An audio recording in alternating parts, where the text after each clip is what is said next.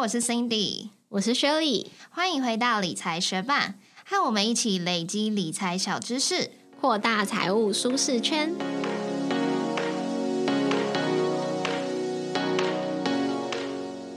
如果长期在收听我们 podcast 的学伴，应该知道我也就是 Cindy，在今年不仅买了房，又结婚了。那结婚就是人生中的一件大事情嘛。那对我来说，婚礼是一个让你的亲朋好友都可以齐聚一堂的重要时刻。可是，蛮多人应该都会沉浸在这个幸福跟喜悦之中，但没有发现到婚礼背后其实隐藏着一大连串的开销，像是婚戒啊、婚礼的场地啊。啊，婚纱啊，婚纱的摄影啊，新密服务啊，喜饼等等等这些消费，所以婚礼其实也算是你跟另一半共同参与的一个大型财务规划的挑战。那在这个筹备的过程中，也会不断磨合你们彼此的价值观，甚至是消费习惯。所以这一集的 Podcast，我就想来分享我这一年在半年内筹备这场婚礼的各项开销，也会提供一个大家在做婚礼规划的预算表格。还有，我觉得在筹备婚礼中最重要的步骤跟它的规划顺序是什么？这也是我之后如果有朋友要举办婚礼，会建议朋友的方向。所以希望这一集的内容可以帮助即将结婚的新人，让你们能够在不破坏财务健康的前提下，举办一场回忆满满的婚礼哦。那一场婚礼到底要花多少钱？我真的觉得很看状况，因人而异。因为从我身边的朋友还有我自己的经验来说，办一场我觉得是宾主尽欢的温馨婚礼，至少需要六十到一百二十万。那为什么我会强调是温馨婚礼？是因为我听朋友说过，他的朋友办了一个奢华的四百多人的婚礼，就花了两百五十万。但是相反的例子也有，我听过朋友办一个小型的家宴。然后他们的服装也不是穿就是婚纱，他们就是穿自己的衣服，大约二十万就解决。婚礼中的每一个过程都会需要花钱嘛，但是每个人对于婚礼的期待并不一样。举例来说，就场地而言好了，你会想要办流水席？或者是办在婚宴会馆，还是你一定要办在五星级饭店？这个价差就很大了。那再来以宾客来说，你会想要广邀朋友、同事，还有父母的朋友全部都来参加，还是你真的只想邀请最近一两年有在联络的那种至亲好友呢？那如果就仪式的部分来看的话，你会想要走完订婚啊、迎娶啊、宴客这种完整的仪式，还是你只是想要单纯跟亲朋好友互动、单纯的宴客就好了呢？那最后就是婚纱的部分，你会想要拍婚纱留念，还是你不需要特别拍摄？除此之外，两个家庭的长辈对于小孩的婚礼的期待程度，还有参与程度也大不相等。那我这里说的参与程度，可能也是指干涉程度啦。所以呢，我建议还是大家跟自己的另外一半，照着婚礼的预算来去规划你们怎么筹备你们婚礼，找出适合自己的最佳平衡。因为我自己办婚礼，我会觉得说这场婚礼很像一个昙花一现的庆祝派对，很多的花费真的是为了单纯那几个小时。为了享受这个婚礼的当下而支出，啊，但是那些消费对于你的未来生活其实是没有什么帮助的。虽然是留下了美好的回忆嘛，可是还是要考量自己的荷包状况啊。你要去想说，你跟另外一半的经济状况、你们的收入、你们的储蓄，还有你们的长辈有没有要提供你结婚基金。所以就是要先规划出你这次婚礼的总预算上限，避免你办完婚礼之后你还会需要还债。因为我真的也听过有人是这样子的。因为我自己当初结婚的时候是没有办婚礼的，我就只有小型的家宴，而且好像就是四五桌这样子，只请就是最亲近的亲戚。然后也是刚好在北部的亲戚而已，所以我那时候就完全没有经历过婚礼啊抓预算这个环节，我就很好奇说婚礼的预算是怎么拿捏的？是像是说哦，我愿意出五十万，然后你愿意出四十万，然后爸妈帮助十万，所以我们就出一百万来办这个婚礼嘛？还是像买房子的时候一样，就是会心想说我想要买哪一区，然后我要两房还是三房，大概会是几平，然后乘一乘去看一下，呃，合理的钱应该是多少？然后我们去评估说，哎，这样的钱能不能接受？如果不能的话，那我们可能要换别区，怎样来这样子调整预算？就是每一个婚礼的支出项目大概都会有一个预算的区间，比如说饭店一桌多少钱，那婚宴会馆一桌多少钱，然后可能流水席一桌多少钱。所以如果你大概有一个想法，说哎你想要办多少人的婚礼，至少场地费你就可以先去看说你要办在哪一种场地，去估出这个场地的预算，然后再来就会看说呃你要送多少人喜饼。比如说，你可能算一算，说，哎，你刚刚讲说好，假设我是办两百人的婚礼好了，那这两百人到底邀请的是谁？然后这些人是不是要全部都送喜饼？因为现在蛮多人，也不是只有女方的亲友会拿，可能男方的他们也会一起送，所以就是看说你们要送喜饼的人数是多少人。然后你想要哪样子的喜饼，其实价差也是很大的，所以就去看说，那你喜饼会需要多少盒？那在喜饼这部分，你去看说你想要的那个喜饼的一盒是多少钱，乘上去，你就又知道你喜饼的支出了。然后再来就去看说，我觉得是呃预算范围价差比较不固定的婚纱照。然后新密或者是呃婚礼的拍摄，或者是婚礼的布置这些，我觉得就是也有预算的区间，我下面也会分享。但是就比较需要去看说你个人喜欢的风格是什么，然后那个老师啊，那个摄影师或是那个主持人的价位是什么。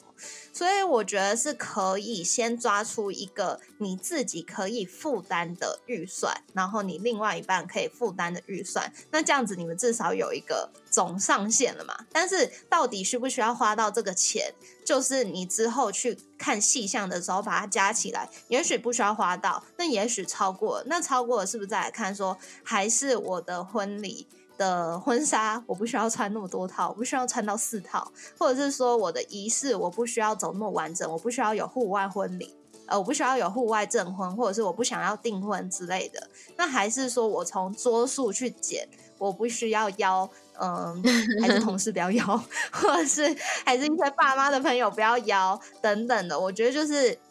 再去看细项。然后，可是过程中一定还是会有很多的变动啦。所以，譬如说爸妈他也会突然说：“哎，我又加一桌，或者是哎，我又加两桌，或者哎，我那个朋友不来了，或者哎，我那个朋友吃素。”就是这变动其实有可能都还会要加钱。所以，我是建议说，你们至少先讨论出在这场婚礼中，你觉得你可以出多少钱，那去用这个总预算再去看细项。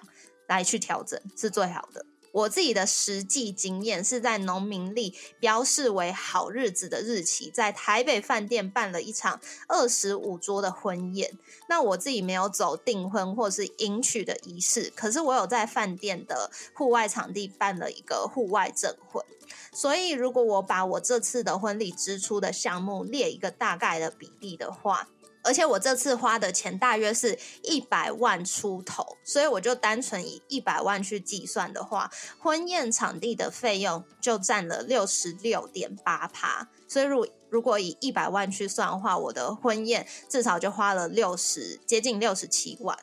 那我的喜饼西式加中式就占了十点八趴，所以直接可以看差不多十一万。然后我结婚当天的婚纱啊、伴娘的礼服啊、婚纱。婚纱照的拍摄占了八点二趴，那这样去看的话就花了八万。然后我的结婚对戒占了七趴，这样去看就花了七万。然后新密三套装法花了两趴的比例，婚宴拍摄当天的摄影费用二点二趴。然后其余的一些费用，比如说像是婚礼小物啊，或者是像是主持人啊等等的，还有一些小小的比例。所以以上面一百万去估算的话，你就可以大概知道每一项费用是多少钱了。接着就是以你想要举办的婚礼形式，在每一项的项目中去分配你要多少预算，那这部分就是你要自己决定的喽。那你在筹备婚礼的时候，你第一个做的事情是什么？因为我其实是十二月底被求婚，去年的十二月底，然后可是我就一直忙忙忙忙忙，所以我们是到了今年的四月的时候才开始准备婚礼。那那时候我们有看一下什么农民历，因为我老公的爸爸比较在意这部分，所以他就觉得要选好日子，就有一些日子可以计算出来了嘛。然后我那时候是选最后一天的日子，就是那个好日子中的最后一个，因为我就觉得这样我才有比较多的时间去准备啊。可是我那时候算出来也是最后一个日子也是十一月，所以离四月真的就差半年而已。我觉得也是很赶，因为刚好就是在这两三年中，我有蛮多朋友结婚。包括你，可是你没有办婚礼嘛？所以我是去问一些我有办婚礼的朋友之后，我也觉得找场地是最重要的，因为场地的时间真的很难巧，然后你喜欢的那个场地可能也不多嘛，然后在你预算之中的。也不多吧，因为有一些超级热门的婚礼场地是一年前就要先预定了。我们大概有知道说，我们想要办大概二十桌左右，大概两百人。其实我原本是想要办那种超小型的婚礼，就是至亲好友，可能一百人以内，甚至五十人以内那种。就是，可是后来就是发现说没有办法，因为我妈妈就说她要邀四十个人。那就我五十个人的婚礼，所以呢，后来我就觉得算了，放弃。由我的老公去找了台北几家他觉得 OK 的饭店，婚宴场地的费用来说，其实价格的差异是非常大的。场地的位置偏不偏远，然后它能容纳的人数是多少，它的装潢风格你喜不喜欢，还有它的菜色的。那个套装的内容是不一样的，那一桌的价钱也会不一样，那这些全部都会影响你这个场地的费用。那以五星级的饭店来说，台北啦，可能是两万到五万一桌。那如果是婚宴会馆的话，大概可以在一万五到两万五之间一桌。这样子的话，你就可以大概去抓说你要请多少人，然后一桌假设以两万块来乘，你的场地的费用是多少？那你场地的费用越高，相对的，如果你想要回收的话，你收到红包也要越大包才有办法支应。而且很现实的就是，一个人包多少的红包，你就用那个桌钱加上他的服务费去除上那一桌是坐十个人还是可以坐十二个人，每个饭店不一样，那你就知道说你到底一个人最少要包多少红包才有办法回收，至少是那个菜色场地的费用。对，因为其实淡季跟旺季婚宴场地的价格也会不一样，所以如果你是不忌讳你在鬼月的时候去办婚礼，那婚宴场地的费用也会比较低，因为他现在除了一桌多少钱，他其实会有一个低消的限制。我们参加，嗯，我们去看了蛮多的饭店都是这样计算，就是虽然他有规定一桌多少钱，可是他可能会规定说，哦，这一天是 比较。不好的日子，那他整场婚礼的这个场地的低消是五十万，所以不论你邀请多少人，你办多少桌，你一定要花五十万，你才有办法在那一天办婚礼。那如果是比较好一点的日子，他可能说六十五万。那在那种超级皇城吉日的话，可能说低消是八十五万。所以有没有要办在好日子，我觉得也是。大家可以去跟长辈讨论的，因为我觉得我自己不忌讳，可是只要是好日子，场地贵，然后很多摄影师啊、新密都超难抢。嗯，哎，那我也好奇，因为你像六十几万，应该不用全部都是婚礼前就先出吧？应该有一些是可以婚礼结束或者是之后才付的尾款吧？对，他其实都是确定之后你就付定金给他。OK，所以说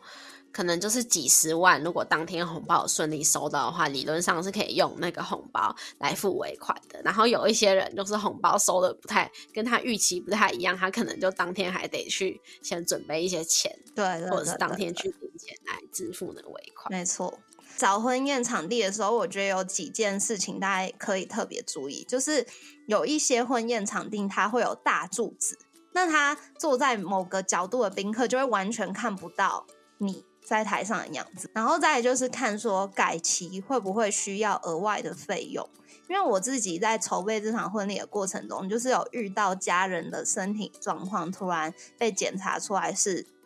有异状的，所以呢，就是长辈有有问我们说可不可以提前，甚至是不知道还能不能办婚礼。所以如果大家也会有这样子的需求，就要先问清楚。再一个也是我没有预期到的额外费用，就是素食的费用。因为我原先不知道说我那一桌的菜钱是固定的，那这是我那间饭店的计算方式，我不晓得是不是其他饭店都是这样。但是我那一间饭店，它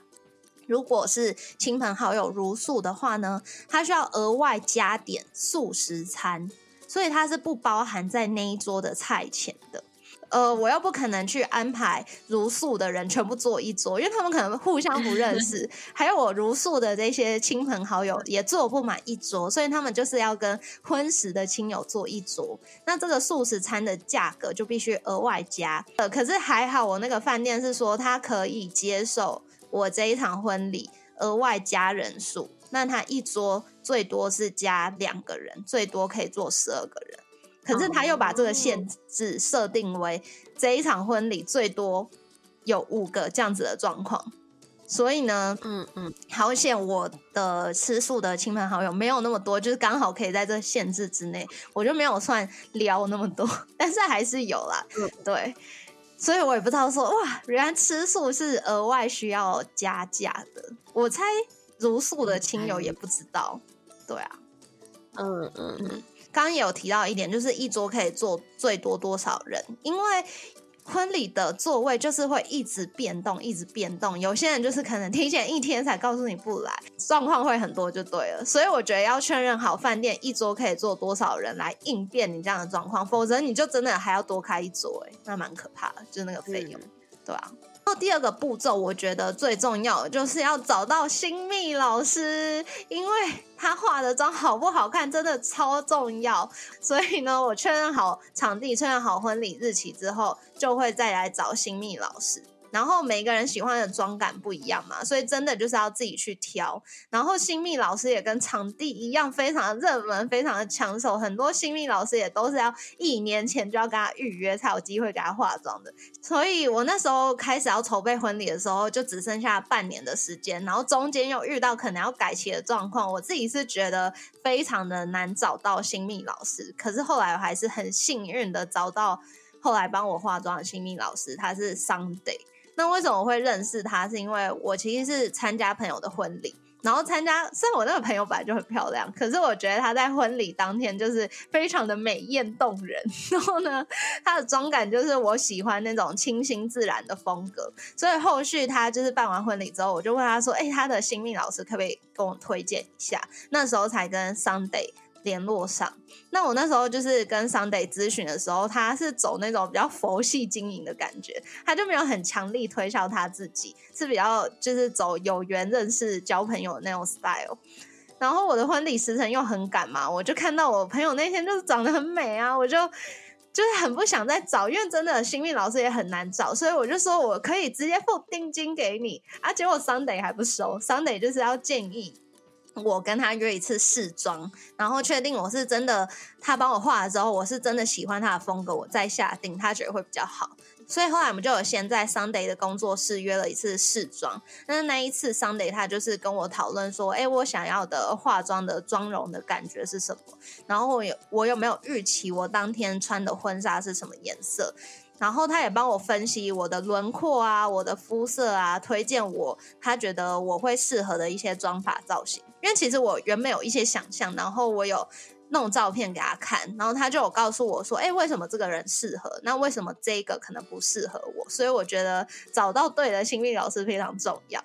然后我那时候还没有挑我婚礼的婚纱，Sunday 就跟我分享说，他觉得我穿了会好看的婚纱款式跟颜色，所以我觉得也帮助蛮大的。那这个试妆的过程大概是一个半小时。然后 Sunday 他的工作室里面就有一个白色礼服，所以他会先请我换上，让我完妆之后就是更有就是当新娘的那种感觉。因为有时候他他说的啊，就是他帮我画完的当下，如果没有穿白纱，可能会觉得很浓；可是穿了，其实你就会觉得说那个整体的感觉是对的。所以我觉得真的是要换上会比较好，去感受到底适不适合那个妆容。因为我其实也没有太会化妆，所以我那一天就是还额外带了我自己平常使用的化妆品，然后去请 Sunday 帮我分析说，哎，这个颜色到底适不适合我的肤色？然后他也都很热心帮我解答。所以我那一次试妆之后，我就觉得太满意了，我就赶快下定。其实我原本就超想下定的。接着就到了婚礼的前一周，我就跟 Sunday 又约在他的工作室，就是我会把当天要穿的婚纱给 Sunday 看，然后我们就会当下讨论说我们当天的妆法造型。而且 Sunday 的新密服务中，我觉得有一项很棒的项目，就是角蛋白睫毛。但是我从来没有做过，所以我不太清楚那是什么。那后来他就跟我解释说，他就是用你自己的睫毛，然后去把它烫，把它烫翘，把它烫卷这样子。我自己的睫毛虽然是蛮长的，可是它真的很不翘，而且它很硬。所以 Sunday 帮我做完这个角蛋白的睫毛之后，就是我长得很像那个，就是炯炯有神那种鸭子，卡通鸭子。哦，对，但是一开始是那样啦，可是后续当然有变比较自然，然后持续了一个月的时间，我的睫毛都蛮翘的，就是你会觉得说你好像完全不需要画眼线或者是画眼影，因为就是。我本身眼睛偏大嘛，所以再加上那个翘的睫毛，就是让眼睛还蛮有神，所以我就觉得还蛮棒的。然后当天婚礼化妆的时间变比较少。哦，所以你当天婚礼是没有接假睫毛的，是你原本的睫毛。对，嗯，蛮厉害。对啊。然后我那一天是晚宴嘛，所以我们当天婚礼是直接跟 Sunday 约在饭店化妆，然后整个过程中都很愉快，而且 Sunday 他还自备音响，就是来营造这个欢乐气氛，所以我就觉得还蛮开心的。而且在这个过程中，就是 Sunday 穿礼服的速度超级快的，而且他化妆的时间都装的刚刚好，所以有时候那个主持人他会来我们那个。就是新娘休息室来问我们说：“哎，这一套礼服或者是这个化妆时间大概还要多久？”然后 Sunday 跟他讲多久，就真的是那个时间，他没有超过，所以我整个婚礼的流程就是完全可以按表进行。而且过程中甚至还让我都有时间可以吃那个新人餐。最后送客的时候，Sunday 陪我到最后，就是我在送客拍照的时候，他还会站在旁边提醒我说：“哎，我头发拨到后面比较好看。”或者是又会来帮我整理一下头发，就觉得真的很感谢他。所以，如果学伴们有要结婚，或者是你就是有什么活动想要化妆，然后你是喜欢这种清新自然的风格的话，我是推荐你我的新密老师 Sunday。其实她跟她老公一个是婚路，一个是新密，所以如果你有需求的话，甚至你可以一次找齐。那如果你有想要参考的话，就直接去点 Sunday 老师的 IG 哦。可是，在选择新密的过程中，我觉得有几点大家也可以注意的。第一个就是看车马费的价目，因为如果你的开庄地点跟你的饭店的地点是有距离，比如说新北市跟台北市这样子的距离的话，那老师是要在你的家里帮你开庄，还是在饭店帮你开庄？他可能根据你是新北市哪一个地区，或者是台北市哪一个地区，它的收费会。会有不同，甚至是你找的那个新密老师，他根本就不是北区的，可是你就是超喜欢他。他可能是台中的老师，他可能是高雄的老师，那你是不是要帮他付那个高铁的费用？或者是如果你是要他凌晨就要帮你化妆，你是要帮他订饭店，然后他的车马费怎么算？大家可以注意一下。然后再来就是有没有超时的费用，因为婚宴的时间就很不好掌握嘛。那如果超时的话，新密老师的费用要怎么计算？我觉得也可以先评估进去，不一定会用到，但是就是要先抓到你的预算里面。然后呢，如果你早上有仪式的话，你凌晨可能就要早起来化妆了，有没有提早开妆的费用？这个也可以先询问看看哦。那为什么我会办婚礼？就是想要跟我的亲朋好友留下重要的回忆嘛。我自己。完全不是有什么想要当什么梦幻公主的那种愿望，所以呢，我觉得婚礼当天的记录，比如说拍照跟摄影，对我来说就很重要。然后要找到喜欢风格的摄影师，也要赶快下定，因为他们的时辰也超级难抢的。我觉得就是因为我是选在那个农民历的好日子，所以好日子就是很容易大家都选，然后这些东西都变得很难抢。那我怎么找婚礼摄影？我觉得有三大重点。第一个我是去看，就是这个老师的风格，我喜不喜欢？风格就包含运镜的手法，有一些他的运镜手法就是很华丽，很像广告的那一种，我自己觉得我没有特别喜欢那种风格。然后再来就是照片的色系，因为有一些他可能是拍甚至是黑白的，或是灰阶的，比较偏电影感。我还是觉得可能清新风格还是最耐看的。那第二点，我觉得。我选择的重点就是服务的内容，因为我是想要平面的拍摄，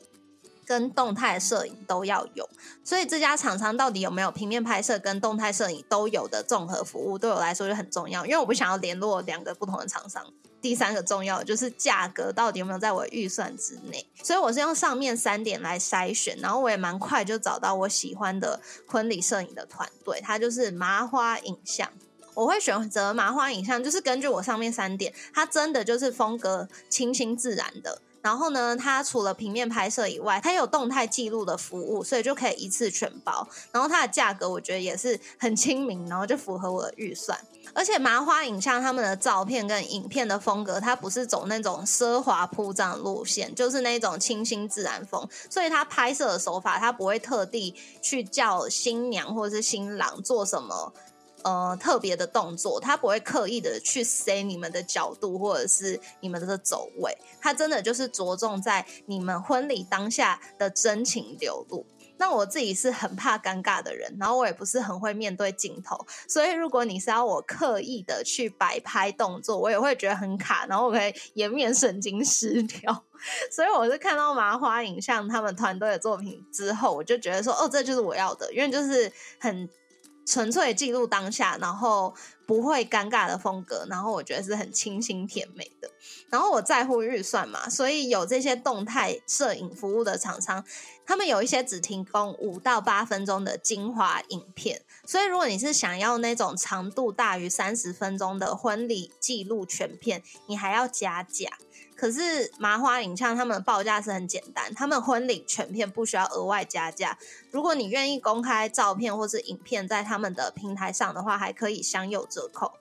然后他们的平面拍摄跟动态摄影加起来价格又在我的预算之内，我就毫不犹豫的选择他们。那选择他们之后，麻花影像就有开了一个 Line 的社区，把当天负责我那场婚礼拍照跟摄影的摄影师都加入这个群组。然后他们有跟我要婚礼当天的流程，他们就可以知道说，哎，大概什么仪式几点开始，然后有什么样的活动，他们可能可以先去预想说他们整个拍摄的流程或是一些角度要怎么抓。而且我觉得非常感激麻花影像他们一件事情，就是他们有帮我自备户外灯光，因为我有说我有办那个户外证婚嘛，然后我其实是在冬季办婚礼，然后又办晚宴，所以当天的时间已经太阳就是正要下山那种时间，然后当天又有微微飘雨，所以天气也不是很好。然后在那个户外场地证婚的时候，虽然场地是漂亮的，可是。我不知道说饭店的灯光那么不足，所以如果不是麻花影像的 Brian 跟 Jerry，他们有在事前浏览这个婚礼流程时，他们就有帮我注意到说，哎，有户外证婚，所以他们就帮我带了灯光，要不然我觉得我的户外婚礼会是一场灾难的，就是大家都会看不清楚我们，然后拍出来的照片可能就超糊，然后。就是不能看这样子，所以我真的非常感谢他们。然后两位摄影师人都非常好，总之就是一个很愉快的经验。那后续我是拿到照片之后，我就很庆幸自己，我当初有决定，就是我照片跟影片都要一起记录，因为我觉得就是作为婚礼的主角是新娘跟新郎嘛，真的是会忙到记不起来很多婚礼当下的小细节，所以在婚礼之后还可以有这样照片跟影片回顾，我觉得。真的很需要哎，就是一个很好保存回忆的方式。然后他们清新自然的记录风格，就是可以让我回忆很多当下的情感。就是我有一些角度其实也笑得蛮夸张，可是我就是看到那张照片的时候，就突然想到说，哦，为什么我当下那么开心，或者是有什么好笑的事情？所以没有刻意的摆拍，我觉得五年、十年或者是二十年过后，我觉得再回顾也不会很尴尬，就不会很看出哦，这是那个年代的风格。那如果大家也想要找到平面拍摄跟动态摄影都有提供服务的厂商的话，就很推荐你我的婚摄麻花影像团队。那你也可以直接到他们的 IG 去看他们的作品，有喜欢的话就直接私讯他们喽。那麻花影像的 Instagram 我也一样放在我们的节目资讯栏里面的。除此之外，我觉得在选婚摄需要注意的事项，就是它的价格有没有符合你的预算。因为其实价差的区间是非常非常大的。虽然婚礼的记录很重要，可是这个价差可以是两到三倍。真的要坚守自己的婚礼预算，不然你的财务就很容易出现破口。而且婚礼的流程蛮难掌握的，所以如果真的超时的话，这个婚社的团队是怎么计算他们超时的价格，也需要事先去确认清楚。然后办完婚礼之后啊，这些亲朋好友一定会想要赶快看到照片、影片，也要去确认说作品的交期是不是在你的预期之内。要不然如果很晚的话，可能长辈真的会一直问。我自己的爸妈甚至是在婚礼好像过两天之后就问我，怎么可能会两天就有？所以呢，如果作品的交期太晚的话，你一定会一直一直听到长辈多次的关心。我觉得处理完上面三个，其实就是真的快要把大事情都解决了。我觉得最后一个大事情就是找到适合自己的婚纱公司或者是婚纱工作室，以及婚纱的摄影。而且我觉得这个步骤应该是蛮多新娘或者是新郎都非常期待的阶段。我觉得在选择婚纱或者是婚纱摄影师，可以思考的几个点，第一个就是你的婚纱风格。有些人可能是想要走古典的。那有些人可能想要走韩系或者是欧美系，然后再来就是拍摄风格，是想要走气派风的，还是自然风格，还是杂志的街拍风？然后拍摄地点有没有一定要到户外拍，还是在室内拍就可以了？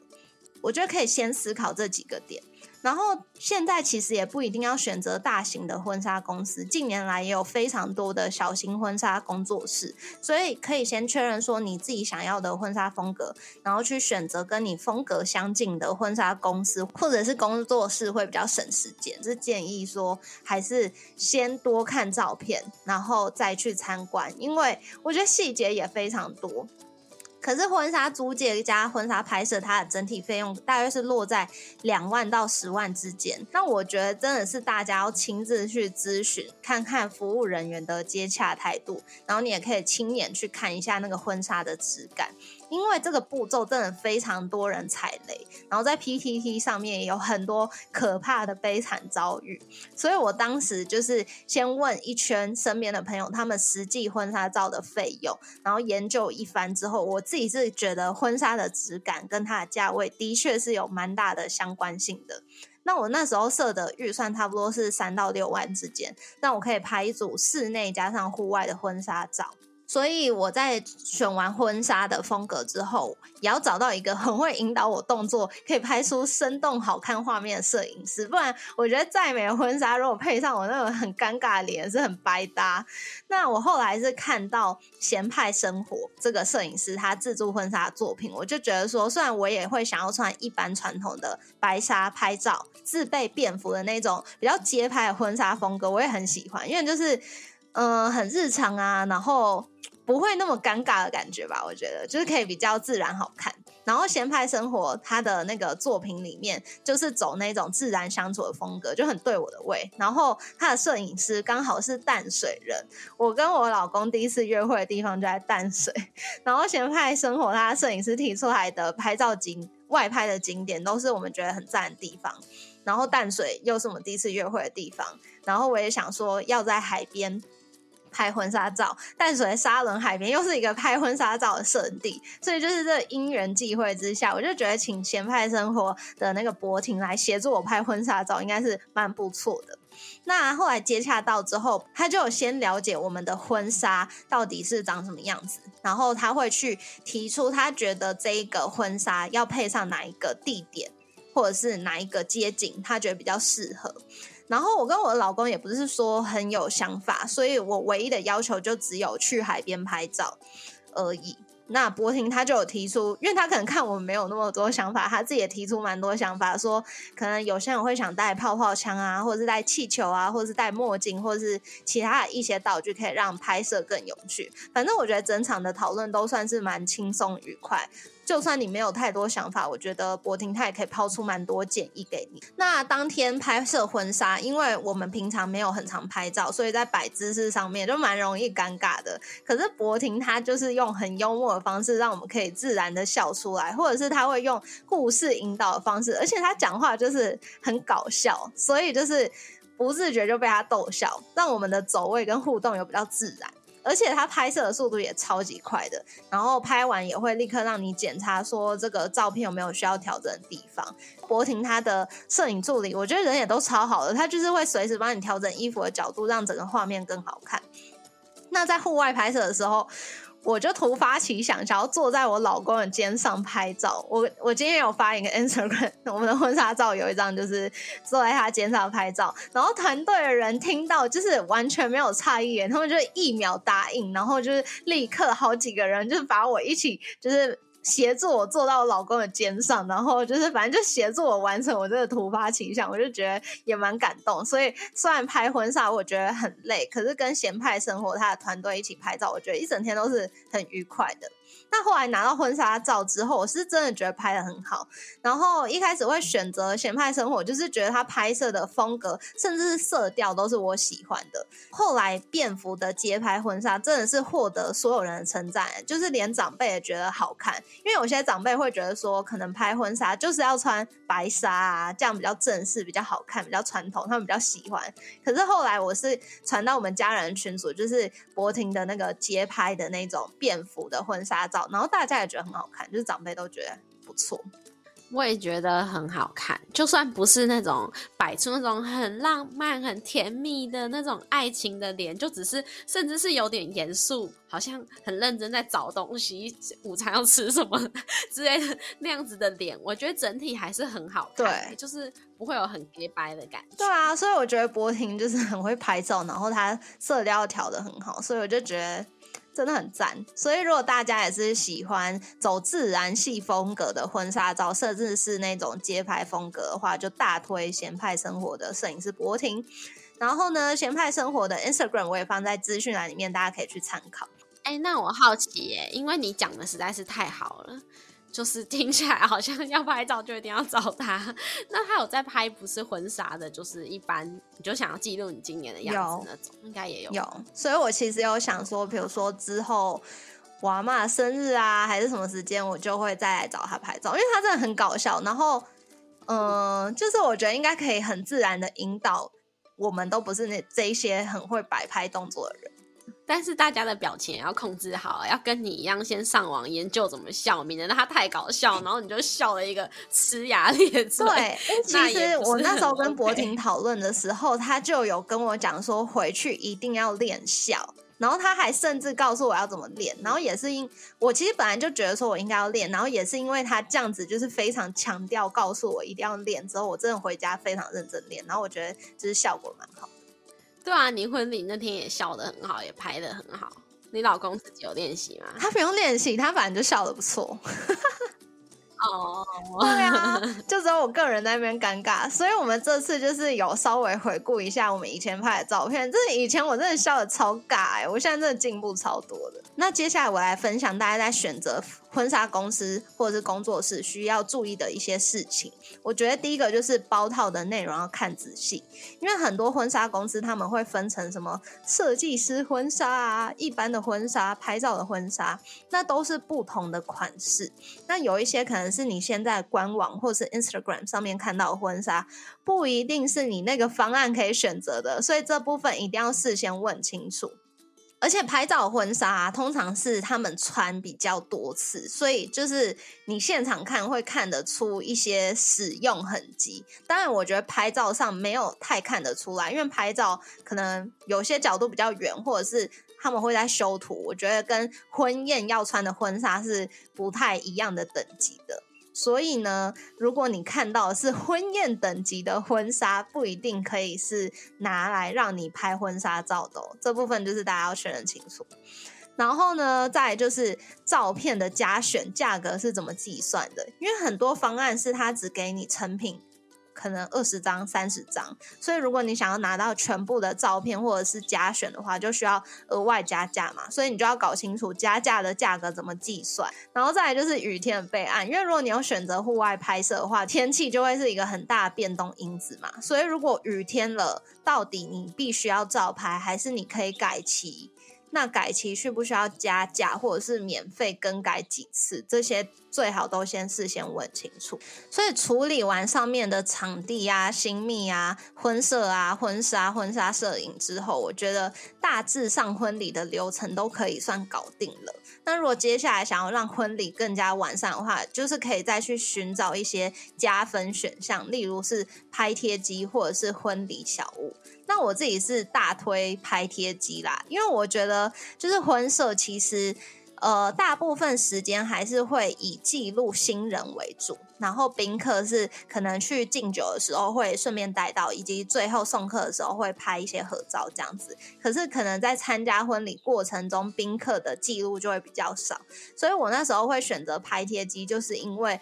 除了我们自己主角以外，我觉得让宾客可以在婚礼的现场自己去跟身边的亲朋好友拍照，然后列印起来，把现场欢乐的气氛保留在相片里面，然后又可以当做礼物带走，我觉得是一个可以取代婚礼谢卡蛮好的纪念方式。那我是怎么选择拍贴机厂商的？也跟大家分享。第一个就是注意它的列印速度跟列印品质，因为我觉得如果婚礼的宾客很多的话，然后你拍贴机的列印速度就是要比较快，才会比较大家会去用，不用等很久。但是如果练音速度很快，可是印出来的照片品质不佳的话，也不行嘛。所以就是要在练音速度跟相片的品质中去做一个取舍。所以我自己是大概会选择一张照片四十秒以内就可以印完的速度。然后第二点就是看可不可以 LINE 直接上传照片，因为在婚礼当中，很多宾客是比较长的长辈嘛，所以大多数的长辈虽然他可能不太会用手机的一些功能，可是 LINE 通常他们每天都在用，传一些早安图之类的，所以如果可以用 LINE 去上传上传照片的话，就可以照顾到那些比较年长的长辈，所以这也是我在评估拍贴机厂商的一个重点，毕竟就是都已经要花钱去租拍贴机了。所以就是希望长辈也可以很愉快的去使用这个功能。然后再来就是有没有云端电子档的记录？我觉得这一点很搞笑，是因为薛礼那时候婚礼结束的时候，他就跟我讲说，他有好好的去使用这个拍贴机，他甚至有印出他跟她老公出去玩的照片。那我不晓得你知不知道，我其实会有云端电子档记录的哦。所以你们其实印出来的照片，我都有保留一份，因为你们可能会拿走嘛。那我要怎么看到照片？就是拍天气的长仓，它可以有这个电子档让我看。幸好我不是上传太奇怪的照片，对啊，而且这个拍贴机的图档你又不需要等婚摄去修图，你可以直接随拍随印，所以在婚礼结束之后就可以立刻去回顾浏览这些宾客的合照，我觉得是一个很棒的记录。那最后我是比较了几家厂商之后，我最后选择印卡站这间拍贴机的厂商，我也来分享一下我使用的心得。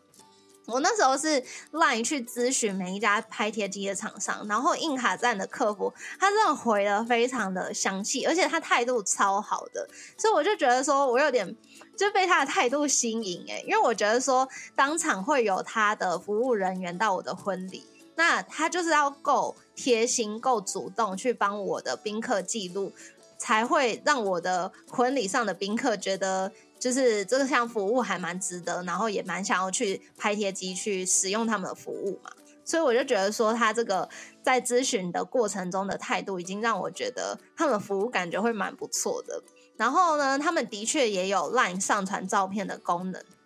其实我那时候查资料的时候，我那时候有想一下说，哎。他们不能吗？因为我看到蛮多资料是写硬卡站不能使用 LINE 上传照片，可是这其实是一个好像是过时的资讯。因为我查的时候，印卡站已经是可以直接用 LINE 上传照片，雪里的上传图。然后婚礼当天，印卡站他的工作人员就直接帮我印了二十几张 QR code 的桌卡，所以。宾客就是可以直接在座位上扫 QR code 加入他们的官方账号，然后透过 LINE 就可以用手机里面的相片直接上传，所以当天参加婚礼的长辈其实操作上也算是蛮顺畅的。然后我们后续在回顾照片的时候，又发现蛮多宾客是把自己原本就拍的好看的出游照印出来，所以就觉得应该是大家蛮喜欢这个功能的。然后我自己在看照片，我有看到我姐姐是把我们就是。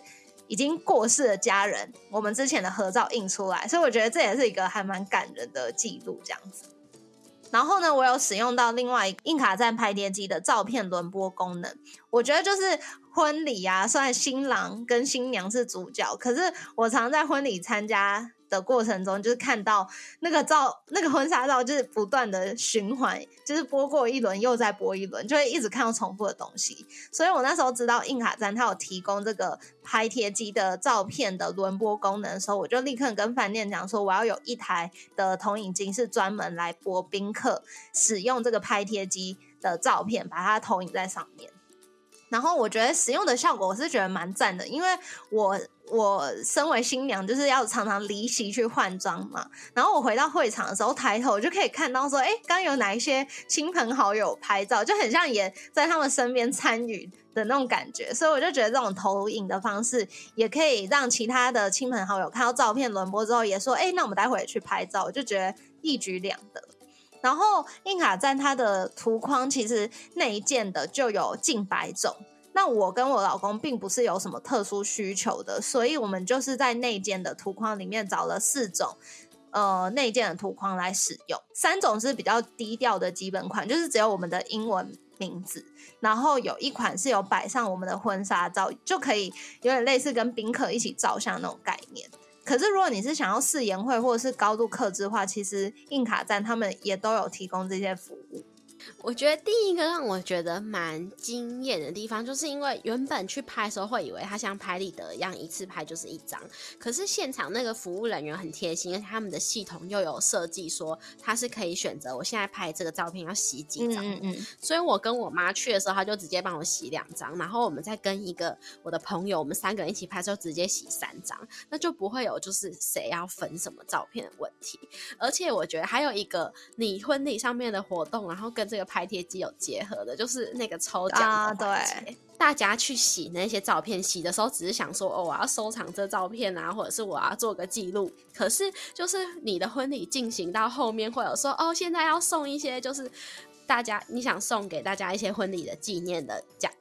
的礼物。对对对，就是那个照片右下角，如果有一个礼物的图案的人，就是中奖了。然后我觉得这就是非常惊喜，而且会觉得很印象深刻的。是，对啊，那时候在咨询的时候，印卡站客服他就是问我说我的宾客人数还有运算，他是建议我选择。印卡站的奢华专案，所以当天婚礼就有两台相机在列印，然后有两位服务人员来帮忙操作。服务人员我觉得他们真的超积极主动的，因为我在进场的时候可能会在那个走廊上等待一下，就是等待进场的时机，然后那个服务人员就真的超主动，一直帮我们拍照，所以他有帮我列印出就是我们自己的照片。然后你刚刚说你跟你妈合照，我家里也有一张，就是他有帮我多洗，我觉得他真的很棒，然后他们还自带棚拍灯，所以因为我觉得不是每一个场地的光线都很适合拍照需要的那个亮度，所以有了那个棚拍灯之后，就可以无视这个场地的限制。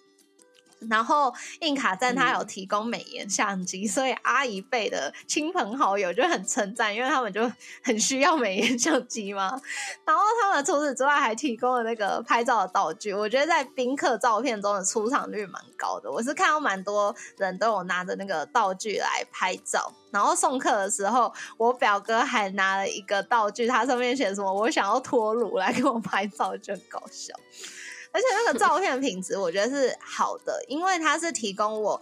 珍珠细绒相纸，它的相纸还是有防水功能，因为它背面是上胶，不是一般的纸，所以是特殊定制的相纸，我就觉得蛮赞的。所以我觉得那照片应该好好保存，应该可以放很久。对啊，我自己上传那个我跟我老公出去玩的合照，我现在就贴在我家冰箱上。哦，对啊，嗯。所以，反正我觉得印卡站他们的服务真的很暖心。在我下定之后，就是小编他会配合我的婚礼档期，在适当的时间叮咛我要记得选择图光，或者是要选择什么轮播的婚纱照给他们。他们甚至还提供了一份就是文字稿来宣传这个印卡在拍贴机的服务，让主持人可以直接用那一份稿去念。我觉得真的超贴心的。我们在送客的时候，就真的还一直看到印卡在那位服务人员，他就很像秘书一样，就是在婚礼的那个户外仪式啊，还是进场前，或者是最后送客的时候，他真的就在身边一直帮我们拍照。所以婚礼结束之后，他有直接送我一个桌上型的甜蜜相本，里面就是摆满宾客们自己照的照片。所以为什么会有那个你们的照片是这样子？就在他送给我那个相本之中，然后他有帮我们记录我们在仪式啊，甚至戴戒指那个环节，他有帮我拍到。所以呢，我在婚礼结束之后，我们就是超累，回到饭店之后，边吃新人餐，我们就一边翻那个相本，就是 看大家拍了什么照片，我就觉得是很棒的礼物，因为我们可以当下立刻回忆。所以，如果大家在筹备婚礼的时候，你有考虑一些加分的项目，想要有拍贴机的话，也推荐你直接联络印卡站，让他们提供你专业的咨询，根据你的婚礼规模、预算或者是主题，就会推荐你最适合的方案喽。那印卡站他们的联络资讯，我也都摆在我们的节目资讯栏里面，甚至印卡站它还有提供我们学伴抽奖。印卡在提供我们三个名额，要来送礼物给学办。第一个头奖就是印卡站的精品奢华方案的优惠，两千元的折扣。我觉得如果真的是明年想要举办婚礼的学伴，就直接到 Instagram 去留下对我的祝福，就可以参加抽奖了。因为我自己就是选这个奢华的方案，然后我的婚礼人数差不多是两百五十人，所以它是两台拍贴机加上两个工作人员，我觉得是真的很。需要，就是这个规模的婚礼是真的很需要两台拍贴机的，所以头奖就是直接这个方案可以折两千元哦。那第二名的奖项是一个四连拍的相片一张，加上水晶磁吸的专属相框。那第三个奖项是拍立得相片三张，加上水晶磁吸的专属相框。我这有看到视频，我是觉得就还蛮值得收藏的。所以如果大家想要得到这份礼物，或者是你只是想要留言祝福我，都可以到我们的 Instagram 贴文下面去留言哦，就有机会得到印卡站准备的三份礼物喽。所以我的婚礼其实举办的流程并没有很多，我并没有什么。就是奉茶的仪式、订婚的仪式，或者是要玩什么闯关游戏的仪式，我就是准备好刚前面分享那几项之后，差不多整个婚礼的筹备就完成了。那接下来就想来分享完整的明细支出给大家参考。以戒指的部分来说，就分成两个项目，第一个就是可能是想要求婚的那一方要准备的求婚戒。然后再就是确定结婚，然后如果你们想要有对戒的话，就会有一个结婚的对戒。那求婚戒这部分，我那时候就是很明确的跟我老公讲说，我不喜欢戴戒指，我不喜欢手上有东西什么的。所以你如果要跟我求婚，你也不要买戒指给我，我不会想戴。所以他就没有买这个求婚戒。但是如果大家要买求婚戒的话，预算应该要抓一万到十五万之间。但是我觉得越上去当然也有嘛，可是比较大部分人的预算应该是一万到十五万之间。然后结婚对戒的部分，其实我原本也超不想要的，因为我就是不想戴戒指的人。然后我也常常觉得说，我根本很少看到有人在戴戒指啊。我就自己问我爸妈说：“啊，你们戒指嘞？”他们也没在戴啊。可是长辈就是非常的坚持，说我们一定要有戒指，所以呢，我们就还是买了戒指。那戒指的预算通常对戒是在两万到三十万之间。那后来我是去朋友的银楼，他们家里开银楼，所以我是直接去朋友的银楼购入，他就稍微算我比较便宜一点。我是选一个五十分的钻戒，然后我老公是选没有钻的，就是一个铂金的戒指，所以加起来的话是八万块。喜饼的部分我是中式、西式分开订的。那有一些厂商，他们可能是中西式混合都有提供。然后西式的部分，我自己就是喜欢吃红帽子，所以我那时候就是觉得我可以订红帽子。虽然我也吃过一些，比如说手工的喜饼，我是觉得很好吃，可是价格真的是不菲诶。像是西式喜饼，现在预算我觉得大家一盒要抓五百五到一千三左右，因为如果是手工的喜饼，然后你又要它的。片数就是饼干的数量是多的话，一千三的真的有哦。然后可能三十三片之类的也没有很多。然后我后来买红帽子的话是选一盒五百八十元的，可是它会有一个，就是看你订的数量越多，它的价格会越便宜。所以我那时候是订到有百盒以上，所以算下来一盒是五百八十元。那中式的喜饼的部分，我是直接请我的朋友推荐给我，因为他说他那时候找了非常多家中式喜饼的厂商，那他觉得最后他找的这一家最好吃。我订的那个中式喜饼的厂商是开喜，它是在板桥的一间老店。然后呢，它一盒是三百三十元，但是我是订两斤的。如果大家不要两斤这么大的话，也有一斤的选项，可是我就不记得是多少钱了。所以中式喜饼的部分，我觉得大家预算是一盒抓两百到四百元左右。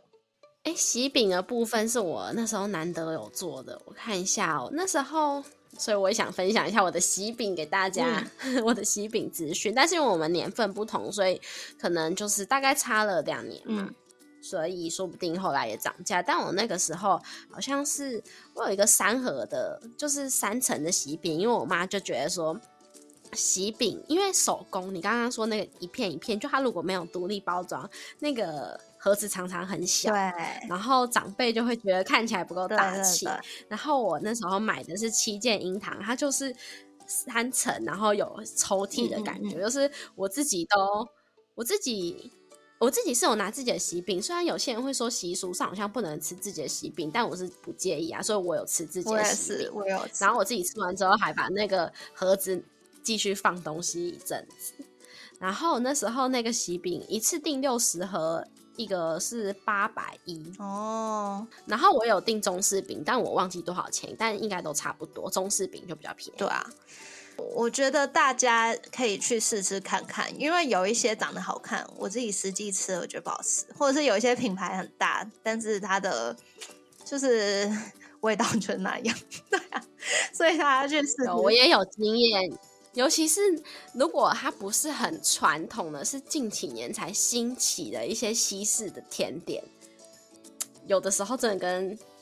大家想象不一样，真的需要试。对，就是它可能包装很炫，因为我去婚纱展，其实有蛮多喜饼的厂商去的，然后有一些它的包装真的很好看，然后我都会，然后我好像也觉得说它在网络上好像算是蛮有名的，那他就有给我几片饼干去试吃，我一吃就觉得嗯我不喜欢吃，所以我觉得喜饼还蛮看个人口味的。我自己是选到的西式跟中式，我都觉得很好吃，尤其是中式，真的我要我送给。一些就是长辈啊，他们还打电话回来问我说，到底是哪一家？因为他们真的觉得很好吃。你讲的我都想要自己去买一盒。哎，真的很好吃，是因为 我不是喜欢吃中式喜饼的人，可是因为那时候就是我朋友就是也讲的很好吃，所以我就想说，我们就是试买一盒一斤的回。我阿妈家去给大家吃吃看，就是大家一起来评断这样子。然后呢，大家吃完，我舅舅还直接说就是这个了，不用选。我就觉得很搞笑。然后我不喜欢吃肉口味，可是我订的那个其实是有蛋黄啊，然后有嗯好像绿豆沙吧加肉的口味，我觉得很好吃哎，真的是我之后如果有时候会想要偶尔去买来吃的那种味道。嗯，好，反正就推荐给大家。然后再来的支出是跟婚礼场地相关的费用，因为当你选完场地的时候，你可能会想要先去试菜才决定，或者是你就算呃已经下定之后，你可能也会觉得说菜色或许可以调整，也会先行试菜嘛。婚宴场地他们的试菜啊，就是看他们桌的那一桌的菜钱，再加上一层的服务费，然后如果你确定跟他们下定的话，可能会打七到九折。那我自己的实境经验，那时候就是一桌是差不多快三万块，大概二点九万这样子。所以我们是在登记那一天就中午早上去登记，中午就直接去试菜。我觉得这个流程蛮顺的，也推荐给大家。就是你请假一天，你早上登记完，大家还可以一起去试那个菜，然后长辈有什么意见可以当下一起讨论。我觉得是一个很顺流程。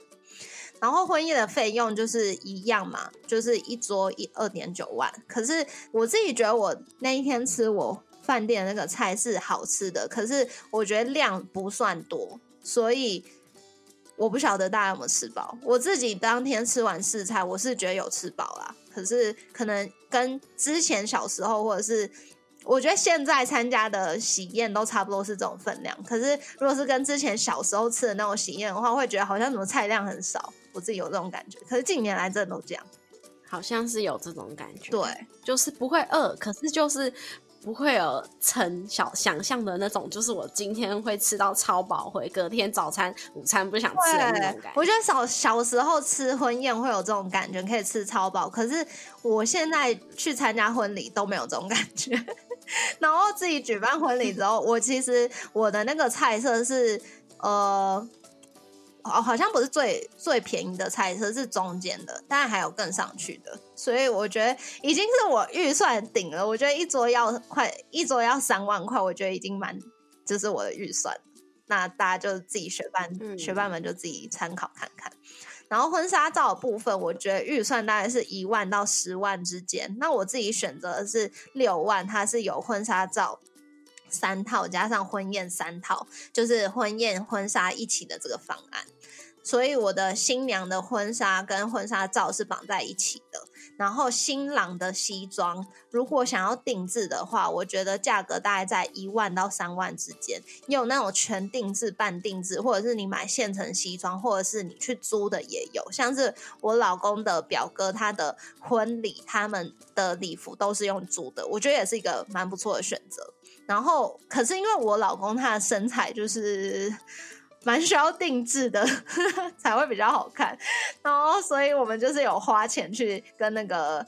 就是跟西装公司定制那个他的西装，我觉得是好看的。然后再来，如果你有伴娘或者是伴郎，他们的礼服，如果想要帮他们准备的话，可能也要准备三万左右的预算。但我自己是包含在我的方案之中，所以我的伴娘的礼服是可以挑选的。但这是我额外跟他们 算是杀价嘛，去要求到的，是不是每一个都有，我就不知道。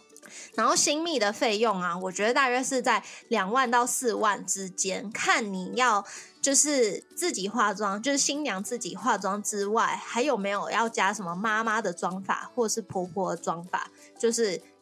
所以预算会有不同。然后我自己是花两万到三万之间，然后我的妈妈跟我的婆婆他们的妆法是自己搞定的，所以这部分我就没有花到钱。婚礼的拍摄跟摄影啊，预算大概是在两万到八万之间，因为我觉得这要看说你是不是只需要拍照就好，或者是你拍照就算只有拍照，你有没有要多机拍摄？然后如果你是拍照加上摄影一起的话。嗯，费用就会再高一点嘛。那如果两个一起，有没有两个各要多机拍摄？然后你有没有要快播快剪？所以整体的价格其实落差还蛮大。大家就是去看说你想要的服务方案是哪一种。那我自己是有平面拍照加上动态摄影嘛，所以我花大概是四到五万。然后再来还有婚礼的主持人这部分预算可以抓六千到两万之间。因为比较有名的也会比较贵，然后我自己是没有花到这个预算，因为它已经包含在我的婚宴方案当中。可是那时候有点让我吃惊，就是说，虽然他在我的方案当中，我以为我是可以选主持人的，我以为说他会告诉我说。嗯，我的婚宴快到喽。那接下来有，比如说三个主持人在我这个档期是有空的，那我不要看一下哪一个比较是我的风格。但是没有，就是直接我被推派一位主持人。幸好我觉得我接洽到的那位主持人他很早，所以我就觉得跟他合作也是蛮开心的。但是这有点就是出乎我意料，我以为我可以选择。然后有一些呃新人可能会想要有特别的婚宴布置，所以这部分预算可能要抓五千到十万，因为鲜花非常贵，所以如果要用到鲜花的话，花到十万或者是再更奢华一点都有可能。可是我这部分我也是有一个基本款的婚宴布置在我的婚宴方案当中，所以我也没有花到钱。可是我觉得那个婚宴布置实在不能说非常好看，就是很一般、很普通。但是我就是已经不想再花更多的钱了，所以我就没有去加购它的什么设计师款，就是我就是采纳最基本基本款。所以如果大家想要你的婚宴场地好看一点的话，你的五千到十万块的预算可能要保留下来。有一些我没有用到的服务内容，我也把预算跟大家说明，就是结婚的礼车大概可以抓一万到十万之间，看你要租多少台。那个就是我妈妈原本很想要的迎娶的服务内容之一，就是她想要从家里把我载到饭店，还是载到男方家，然后她就想要有礼车，因为我们家的车也不是那么的气派。可是后来就是好险，我爸说服我妈就不需要有迎娶这部分，我就觉得很开心，就难得我爸爸站在我这边，很棒。然后呢，婚礼的影片制作，像我跟我老公是我们自己用 Canva 去做的，所以我就没有花到钱，就自己动手做。有，我有看到，我有看到我们的 Canva 的账户里面就有你的婚礼的影片。对啊，对啊，对啊，哎，做这个也是蛮辛苦的。所以如果大家不想要那么麻烦，想要委外制作的话，可能要抓差不多一万块的预算。然后你可能还会想要有捧花、胸花。然后这部分预算可能要抓两千到五千，我自己是没有，因为这也包含在我的婚纱方案里面，所以我是有一个他们提供的捧花，我觉得是蛮好看。然后新人的婚鞋，我觉得是可以抓两千到五千一双，所以那时候我是买了一双高跟鞋，加上我老公的一双皮鞋，我们就花差不多五千块左右。然后加分的支出项目，像我刚刚提到拍贴机嘛，我觉得预算可以抓两万到三万，我自己也是花两万到三万之间。然后喜帖的部分我没有发，可是一张可能你想要印喜帖的话，一张可能要花六十元到一百五十元之间，就看你要发几张。啊，我那时候是不想特别再去制作一个喜帖，所以我是用电子喜帖。然后工作人员的红包，一个人可能要抓六百到两千，但是像我自己就没有给任何工作人员红包，就感谢我的朋友们友情支持我。然后婚礼小物的部分，肯定也是抓一人六十到五百。然后这婚礼小物是可以看说你有没有全场的人都送，还是你就是玩游戏，然后玩游戏的那些抽呃就是获胜者在送。就看自己的预算，像我自己参加朋友婚礼，他是有现场乐队表演，我觉得很棒哎，就是很有感觉。可是这也要花钱，要花大概一万到三万，那我自己就没有花这个钱，我实在是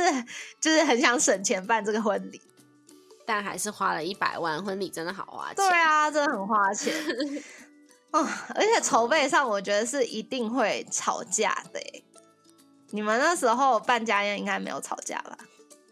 没有，我觉得我很大的原因就是为了避免吵架，所以我本来就没有很有那种我一定要怎样怎样那种憧憬，然后我又觉得我老公感觉没有什么意愿，然后我后来他就说他自己找对象，其中一个条件就是没有要办婚礼，但我我我应该没有一开始就知道这件事，幸好我没有那么在意。而且你也知道，就就我们的人类图，你也看得出来，我不是会一个人一肩扛下所有责任的那种，所以我那时候就果断放弃了这个这件事。对，那我自己是因为我家里有年迈的长辈，然后他们都很期待看到我的婚礼，看到他们的孙子孙女结婚，而且我们又比较像我自己，算是我阿妈孙子辈第一个结婚办婚礼的人，所以。就是他超期待的，所以我就想说，好，就是我其实也蛮想留下回忆的，所以我就打算要办了。可是真的很辛苦，而且我只有半年。就我那时候咨询我朋友的时候，他们都说觉得一年来筹备比较刚好。当然也有朋友是半年筹备，可是我觉得她跟她老公就是。比起来，她老公是比较主要在规划的人，所以我觉得她自己没有那么辛苦，当然她也是参与很多部分。但是如果是我跟我老公的话，我觉得比较是我参与的部分比较多，所以我就觉得我比较辛苦。对啊，所以今天这一集就是分享我整个半年内匆匆举办这场婚礼的整个筹备过程，还有整个的支出给大家参考。希望对有想要举办婚礼，或者是没有想要举办婚礼的学伴们。想举办的觉得说哦，可以大概知道怎么就是流程是什么，然后费用大概是多少。然后如果是没有想举办婚礼的学伴们，就大概知道说哇，我原来我可以省这么多钱，就是 希望都对你们有帮助。谢谢你在忙碌的生活中愿意播出时间来和我们一起学习。在这边也再次邀请你在 Apple Podcast 和 Spotify 上面帮我们打新留言，让这个节目被更多人听见。同时也欢迎你到 Instagram 搜寻理财学伴来参加这次硬卡站拍贴机厂商提供的奖品哦。如果你也愿意支持我们继续把理财学伴做得更好，也欢迎你分享理财学伴给身边也想一起学习投资理财的朋友哦。我们的网站上会有文字版的整理，如果想要收藏或是回顾，也欢迎你上去看看。网址是 moneymate 点 space，拼法是 m o n e y m a t e 点 s p a c e，也可以从节目的简介中找到网址哦。理财学伴，我们下次见，拜。